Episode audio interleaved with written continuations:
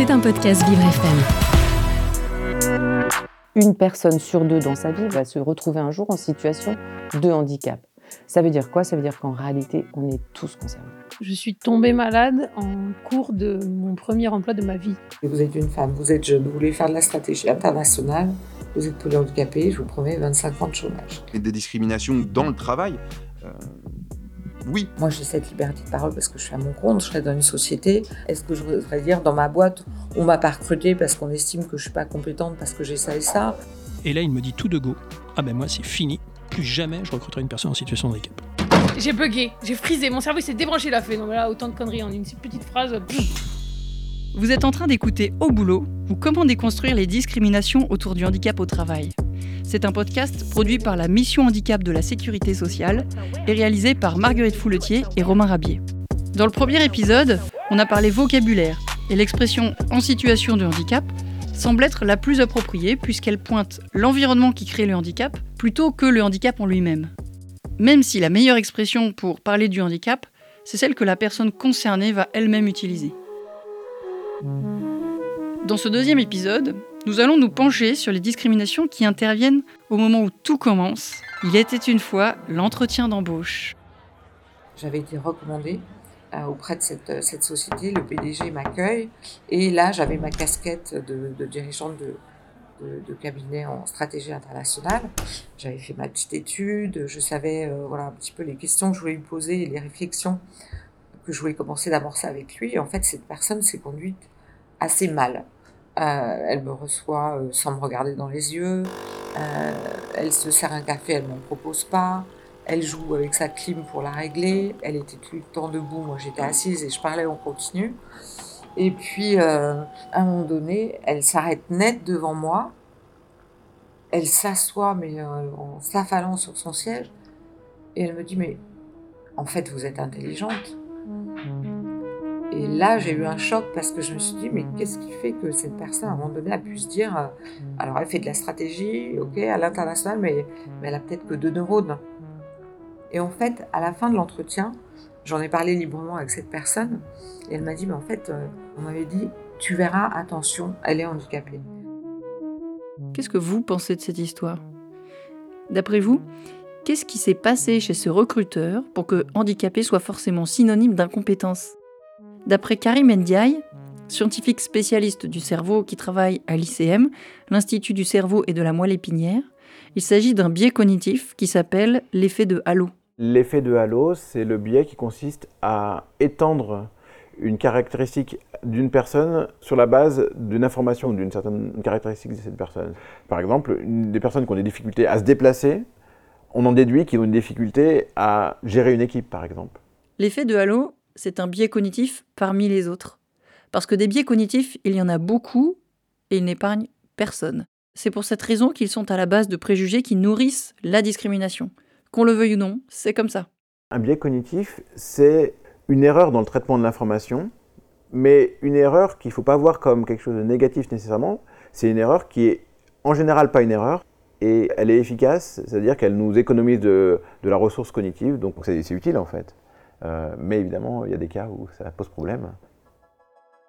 Je vais vous demander de penser à une personnalité politique ou scientifique. C'est fait Maintenant, laissez-moi deviner. Il s'agit plutôt d'un homme, plutôt valide, plutôt blanc Si c'est le cas, vous venez de faire l'expérience du biais d'accessibilité. C'est-à-dire que le modèle qui arrive en premier dans votre esprit ne va pas laisser la place à un autre type de personne. Par exemple, à une personne en situation de handicap. Et ça pose un problème, surtout au moment du recrutement. Ce biais d'accessibilité, c'est-à-dire que des, informations qui sont saillantes vont être plus accessibles et donc on va s'accrocher dessus au départ, vont faire que notre recherche d'informations ne va pas être exhaustive et on va créer des situations de, discrimination puisque du coup on va penser toujours aux mêmes personnes et tout le monde va penser un peu aux mêmes personnes, ce qui fait qu'on va, va négliger toute une autre partie des gens. Et c'est pas une démarche active, c'est simplement que si on doit trouver quelqu'un, euh, spontanément, on va avoir ce, biais qui va nous euh, faciliter la représentation typique de la personne qu'on cherche comme une personne qui va être, euh, par exemple, un homme euh, plutôt valide, plutôt euh, en situation, par exemple, de réussite sociale, etc. Alors qu'il y a sûrement des gens tout à fait aussi compétents pour effectuer ce travail-là, qui pourraient être soit des femmes, soit des personnes qui sont qui n'ont pas cette réussite sociale, soit des personnes qui ont des handicaps, soit des personnes de couleur, etc. etc. Donc les biais peuvent créer des discriminations par ces mécanismes qui, sont, qui, qui nous échappent en fait devrait s'arracher euh, mon profil. Parce que je suis une femme, j'ai plus de 50 ans, je suis handicapée, et je dis, vous vous rendez pas compte, euh, vous passez à côté d'un truc juste euh, extra. Stéphanie Gâteau, j'ai 54 ans, j'ai trois enfants, je suis ce qu'on appelle multi-entrepreneuse, puisque j'ai un cabinet de conseil en stratégie internationale, j'ai créé une start-up dans le domaine du handicap et des aidants qui s'appelle Road. Euh, j'ai également créé une association euh, pour promouvoir la diversité et l'inclusion. À côté de ça, euh, je suis polyhandicapée. J'ai des troubles moteurs, j'ai une dégénérescence osseuse et musculaire, j'ai une fibromyalgie, je suis atteinte de surdité, j'ai des troubles cognitifs, des troubles de mémorisation, je suis autiste Asperger, et, et je crois que c'est tout.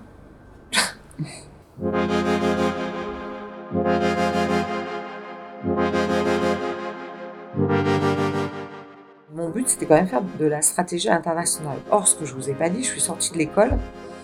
Tout le monde se battait pour recruter les étudiants, la promo. Alors moi, personne s'est battu. parce que j'ai osé dire, je me suis dit, il faut bien que je le dise à un moment donné, parce qu'ils vont se rendre compte, surtout si on m'embauche. Donc j'ai osé dire que j'avais des petits soucis. Ils étaient tout petits pourtant au début. Et tous les cabinets m'ont fait la même réponse. Ils m'ont dit, écoutez, vous êtes une femme, vous êtes jeune, vous voulez faire de la stratégie internationale, vous êtes polyhandicapé, je vous promets 25 ans de chômage.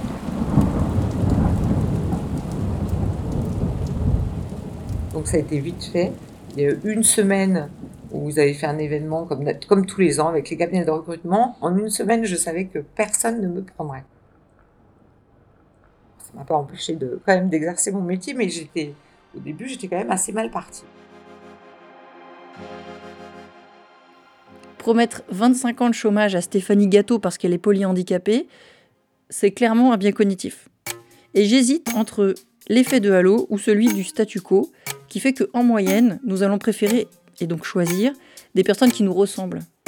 Donc si dans une entreprise ou même dans un milieu professionnel, les personnes en situation de handicap ne sont pas représentées, d'après vous, qu'est-ce que ça provoque? Qu'est-ce que ça véhicule? Je vous pose la question à vous, mais c'est Karim Ndiaye qui va nous répondre. Satuko, oui, ça c'est un, phénomène. Par exemple, les gens vont avoir tendance à minimiser le risque et dans l'incertitude, ils vont plutôt essayer de jouer la sécurité. Et donc, euh, évidemment, quand les gens ont, l'air plus différents, on a l'impression qu'on les connaît moins et qu'on a moins d'informations sur eux. Et du coup, euh, la pente euh, naturelle, c'est d'aller vers plutôt quelque chose de sécure.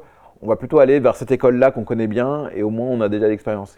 Et on va avoir tendance à, recruter des gens qui nous ressemblent.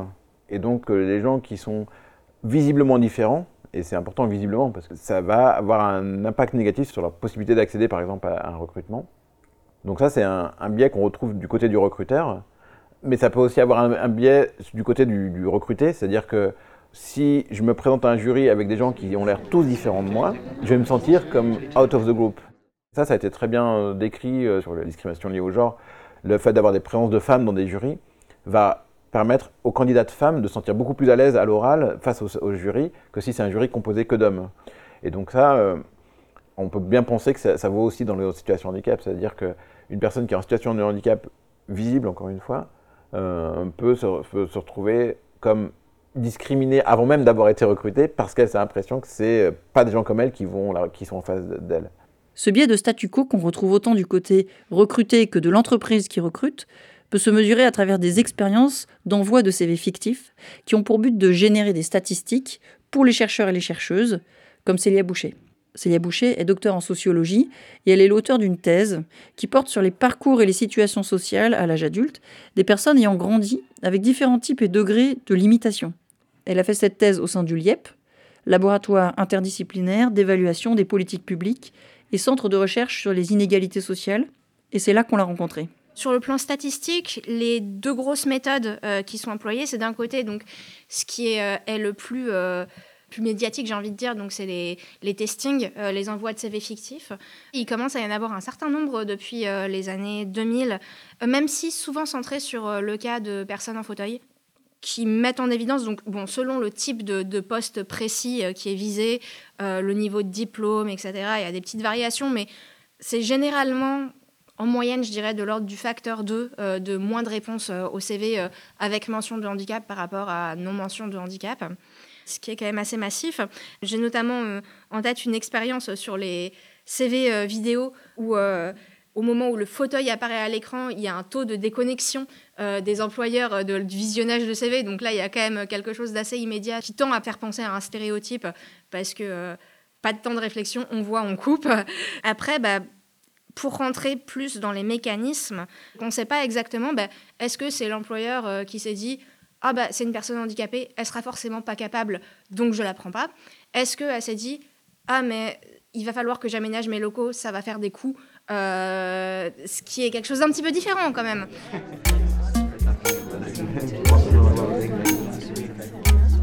C'est vrai que si l'on n'assiste pas à l'entretien, il est difficile de connaître les rouages de ces décisions du côté de l'entreprise qui recrute. Mais en ce qui concerne la personne recrutée, Karim Ndiaye nous a expliqué que quand une personne se sent face à un groupe dont il ou elle ne fait pas partie, le plus souvent c'est une personne en situation de handicap face à une personne valide, ça ajoute encore un obstacle supplémentaire lors de l'entretien d'embauche. Et ce qui peut arriver, c'est que cette personne ne réponde même pas à l'offre d'emploi. Eh bien ça, c'est déjà de la discrimination. C'est même ce que Célia Boucher appelle de la discrimination indirecte. On pourrait appeler ça de l'autocensure et penser que c'est une démarche qui dépend de la personne elle-même, puisque c'est elle qui décide de ne pas répondre. Hein, après tout, c'est vrai. Mais ce n'est pas aussi simple que ça. Sur la question de, l'autocensure, je préfère généralement parler de, pratiques euh, autolimitatives parce que le, terme censure amène à, dire que quelque part les, personnes ne font pas quelque chose qu'elles pourraient ou devraient faire. En fait, c'est une question qui n'est pas évidente. Dans certains cas, les personnes ont entre guillemets de bonnes raisons euh, de ne pas le faire, c'est-à-dire que elles ont euh, pris l'habitude avec le temps de recevoir des refus systématiques à tel ou tel type de candidature, ou elles ont intériorisé les critères de temps de travail, par exemple, ou de type de tâche. C'est, c'est pas évident, en fait. Très souvent, les personnes se disent, mais je suis pas capable de. Très souvent, parce que l'environnement hein, a aussi conditionné. Hein. Euh, l'environnement familial, euh, l'environnement amical. D'ailleurs, ouais, mais tu sais, ça va être difficile pour toi. Ah, mais tu sais, je sais pas si toi tu vas pouvoir. Je, je grossis le trait, mais je pense que parfois c'est un peu le discours entendu ou les propos tenus. Et en fait, il faut aussi que les personnes en situation de handicap se disent je suis capable de. Euh, bien évidemment que je peux candidater là, bien évidemment que je peux postuler euh, à, ce type de travail. Si on veut que notre société soit inclusive, hein, il faut que ça soit une société qui soit sans exclusivité, sans exclusion et sans privilège. Alors, je m'appelle Damien Caillot, ce n'est pas le plus important. Euh, je suis expert handicap en entreprise depuis maintenant 13 ans. Alors oui, je le suis, je le dis fréquemment d'ailleurs, que dans l'écosystème du handicap, on y vient rarement par hasard. On est souvent concerné directement ou indirectement. En ce qui me concerne, c'est directement. J'ai une maladie qui répond au doux nom barbare de spondylarthrite ankylosante. Aucun intérêt de retenir les, deux mots. Euh, de manière humoristique, j'ai tendance à dire que le seul point positif que j'ai trouvé à ma maladie, c'est que si vous réussissez à placer l'un des deux mots au Scrabble, ça peut vous rapporter des points. Hormis cette parenthèse humoristique, c'est un rhumatisme inflammatoire. Euh, le surnom de cette maladie, c'est la colonne bambou. C'est la colonne vertébrale qui se consolide et puis après les autres os du squelette. Donc oui, je suis en situation de handicap. Est-ce que la discrimination indirecte est une discrimination moins forte et donc moins grave que la discrimination directe? Qu'est-ce que ça provoque après tout? Moins de candidats ou de candidates pour un poste? Écoutez plutôt Stéphanie Gâteau, celle à qui on avait promis 25 ans de chômage. On a toujours ce sentiment un peu de honte, de pas être utile, d'être différent et de dire après tout je suis pas grand chose. Mais je pense que si on a cette image d'être pas grand chose euh, et de peu de valeur, c'est parce que malheureusement on serait dans une société où on dirait on adore les handicapés, en plus vous êtes plus fort que les autres, vous êtes drôle, vous avez je sais pas quoi. Sauf que moi je dis toujours, j'arrive, je parle de sujets douloureux, complexes, qui font pas rêver. Parce que vous me trouvez quelqu'un qui me dit oh, je rêve d'être comme toi, euh, franchement, vous me présentez tout de suite. On est super gênés parce qu'on a toujours peur d'embêter, on a toujours peur de peut-être de choquer, de mettre mal à l'aise, nous aussi. Et ça, je pense que c'est pas commun que à moi. Moi, en fait, mon rêve, c'est que demain, parfois je rêve un peu, mais pourquoi pas quand un manager ou un DRH accueille une personne en situation de handicap, elles le voient et elles disent Je suis trop content de travailler avec vous. Je pense qu'on a tous besoin les uns des autres pour construire ce fameux monde responsable, plus éthique, plus juste. Et, moi, je dis, ben voilà, ok, on y va.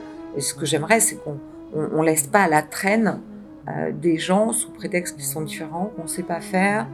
Et écoutez maintenant Damien Caillot, celui qui fréquente et accompagne les entreprises depuis des années. Parfois, l'entreprise est frileuse en fait à, recruter parce qu'elle elle pense que c'est une montagne euh, à réaliser quand on recrute une personne en situation de handicap. Je m'explique, la montagne, ça peut être se dire mais il va falloir tout aménager, enfin ainsi de suite, il va falloir, ça va, ça va coûter de l'argent, enfin voilà, ainsi de suite ou autre. Et en fait, c'est tout ça qu'il faut gommer parce qu'en fait, c'est de se dire que la plupart des handicaps euh, ne nécessitent aucun aménagement de poste ou très très peu. En plus de ça, il y a des organismes qui ont une prise en charge financière un jour, je suis, je suis invité à, un colloque et je me mets à discuter à un moment donné avec quelqu'un que je connais, ni David Adam, on se présente. Et là, il me dit tout de go Ah ben moi, c'est fini. Plus jamais je recruterai une personne en situation de. Bon, ok, très bien, c'est sympa. Alors plutôt que de tourner les talons, euh, j'aime bien savoir, moi j'aime bien creuser. Donc je lui dis bah, Est-ce que vous pourriez m'en dire juste un petit peu plus pour que je comprenne un peu mieux? Et elle me dit bah, C'est très simple. Il me dit Voilà, un jour je recrute quelqu'un. Oui, ça nécessitait un une formation sur un poste de travail bien précis, sur une machine. Et visiblement, cette formation avait un coût euh, relativement élevé. Au retour de cette formation, alors que la, la personne est dans sa période d'essai, au retour de cette formation, elle lui dit, ben voilà monsieur, je quitte l'entreprise. Donc bien évidemment, lui euh, part euh, dans le rouge en disant, ben, en fait, elle a profité de moi, cette personne-là, peut-être qu'elle voulait cette formation-là sur son CV ou autre.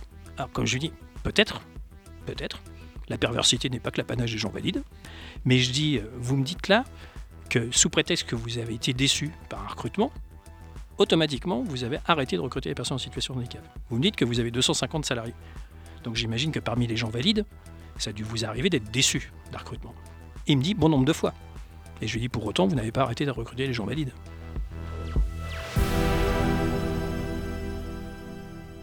Comment vous sentez-vous après avoir écouté cette histoire? De quelle personne vous sentez-vous la plus proche?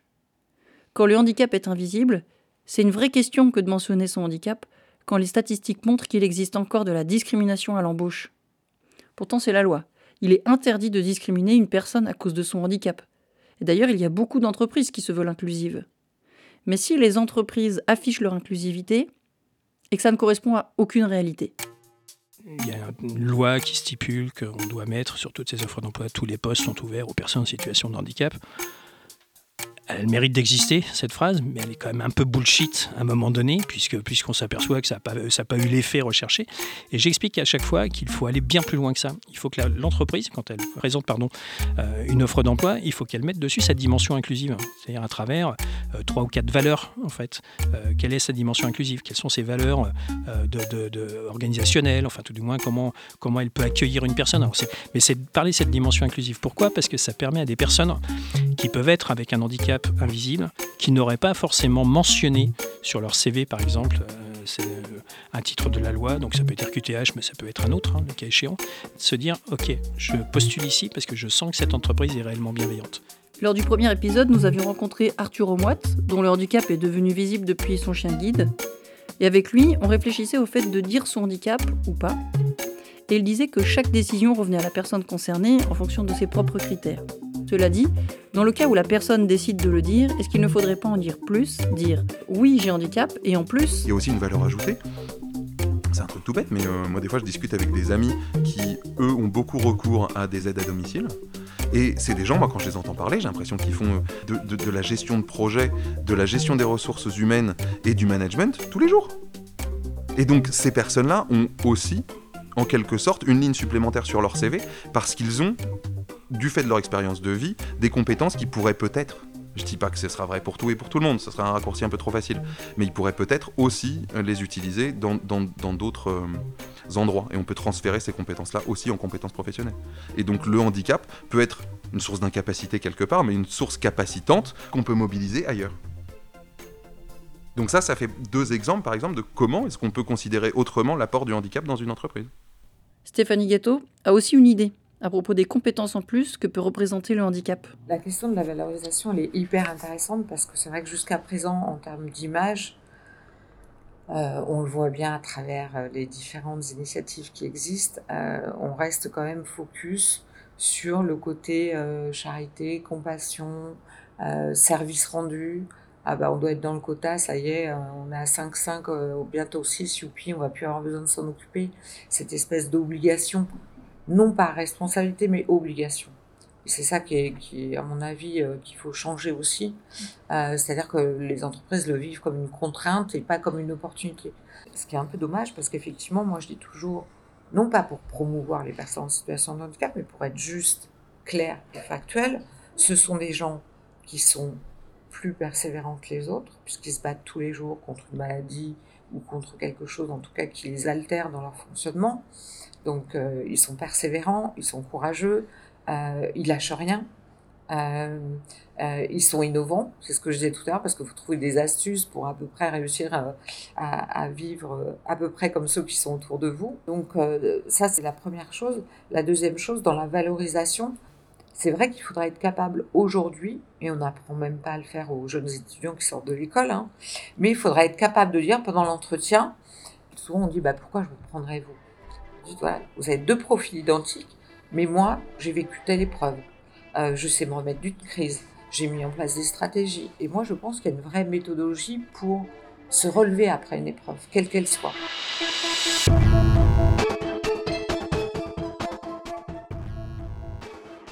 De ce qu'ils sont. Parce que la plupart du temps, on s'excuse. Hein. Même moi, à 54 ans, je continue de m'excuser. Je pense que je continuerai toujours parce que c'est très long à déconstruire.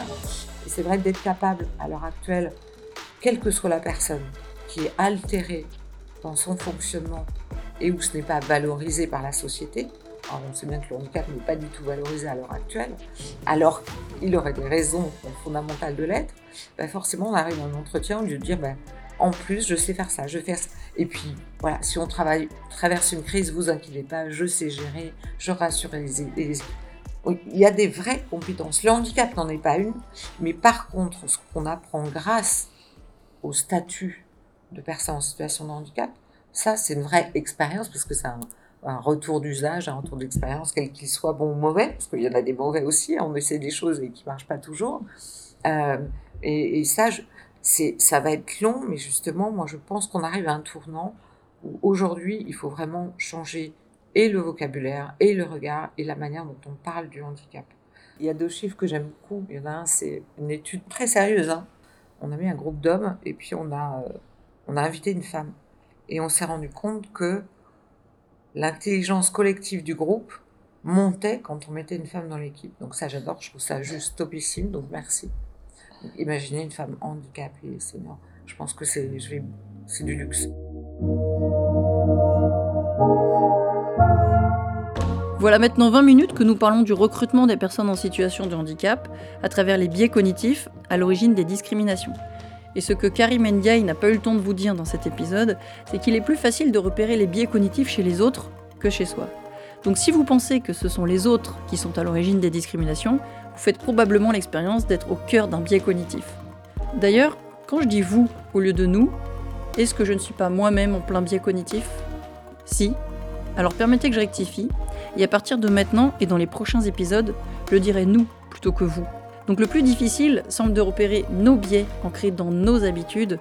Et pour essayer de les éviter, Karim Ndiaye et Damien Caillot ont plusieurs outils à nous proposer. Euh, limiter les stéréotypes, il y a plusieurs méthodes, mais il y a une méthode fait, qui est connue de longue date, c'est le, fait de, en amont déjà, de réfléchir à comment on va faire les choses. Si on réfléchit pas au comment, on va retomber sur nos routines et on va faire les choses par habitude. Et du coup, tous les stéréotypes qui se sont ancrés dans nos habitudes, ils vont, ils vont avoir euh, cours. Alors que si on se dit, bon, mais je vais réfléchir à comment je vais recruter euh, la personne, ou je vais réfléchir à comment je vais évaluer cette personne, si on doit faire en sorte que, par exemple, tous les candidats doivent monter un escalier avant d'arriver à la salle de recrutement, ben on sait que ça, va, impacter les gens différemment. Donc il faut peut-être réfléchir aussi à la façon dont on construit euh, le protocole de recrutement, par exemple. Et donc, un des mécanismes, en fait, qui sont très bien décrits dans la littérature pour éviter de, retomber dans des biais, c'est justement de mettre à plat de, la plus, de façon plus explicite possible les différents paramètres qu'on veut regarder de la décision. Quand on veut prendre une décision, par exemple, de recruter quelqu'un, ben, faisons une grille de, compétences et puis regardons si la personne coche les compétences. Euh, je me dis que moi, une entreprise qui est ouverte euh, à aujourd'hui à recruter des personnes en situation de handicap, je suis convaincu qu'elle est ouverte sur plein d'autres sujets. je veux dire, d'orientation sexuelle, de faits religieux, enfin, ou autre. Et c'est que bien évidemment, l'inclusion, c'est, ça va bien au-delà du handicap. Et puis, au-delà de l'offre d'emploi, c'est qu'après, dans tout le process de recrutement, il faut aussi le rappeler même à l'entretien pré-quali au téléphone, même dans, différentes étapes, que l'on rappelle cette dimension, cette dimension inclusive que, bon nombre d'entreprises ont. Hein. Ces valeurs-là, euh, de toute façon, la dimension inclusive, elle fait plus partie du, euh, du bon sens euh, qu'autre chose. Pour changer notre regard, nos habitudes et pour changer les statistiques sur les discriminations autour du handicap, j'aimerais récapituler ici quelques bonnes pratiques. Voilà ce que vous pouvez, pardon, nous pouvons faire. Insister sur l'inclusivité de l'entreprise à travers l'annonce et tout au long du recrutement. Composer un jury avec de la diversité, varier les canaux de diffusion des offres d'emploi, par exemple avec Cap Emploi, préparer une grille de compétences recherchées et prendre en compte les épreuves de vie comme des expériences, inviter une tierce personne qui peut veiller aux différents temps de parole entre les candidats. En ce qui concerne la décision, ne pas se précipiter et noter son propre avis avant de le partager avec d'autres, sinon la première personne qui parle va ancrer et biaiser la décision.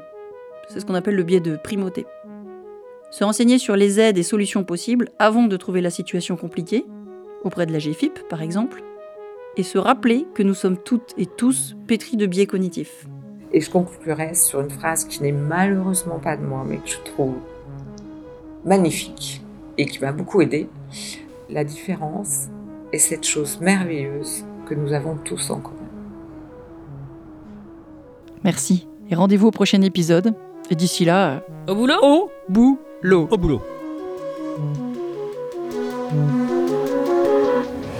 C'était un podcast Vivre FM. Si vous avez apprécié ce programme, n'hésitez pas à vous abonner.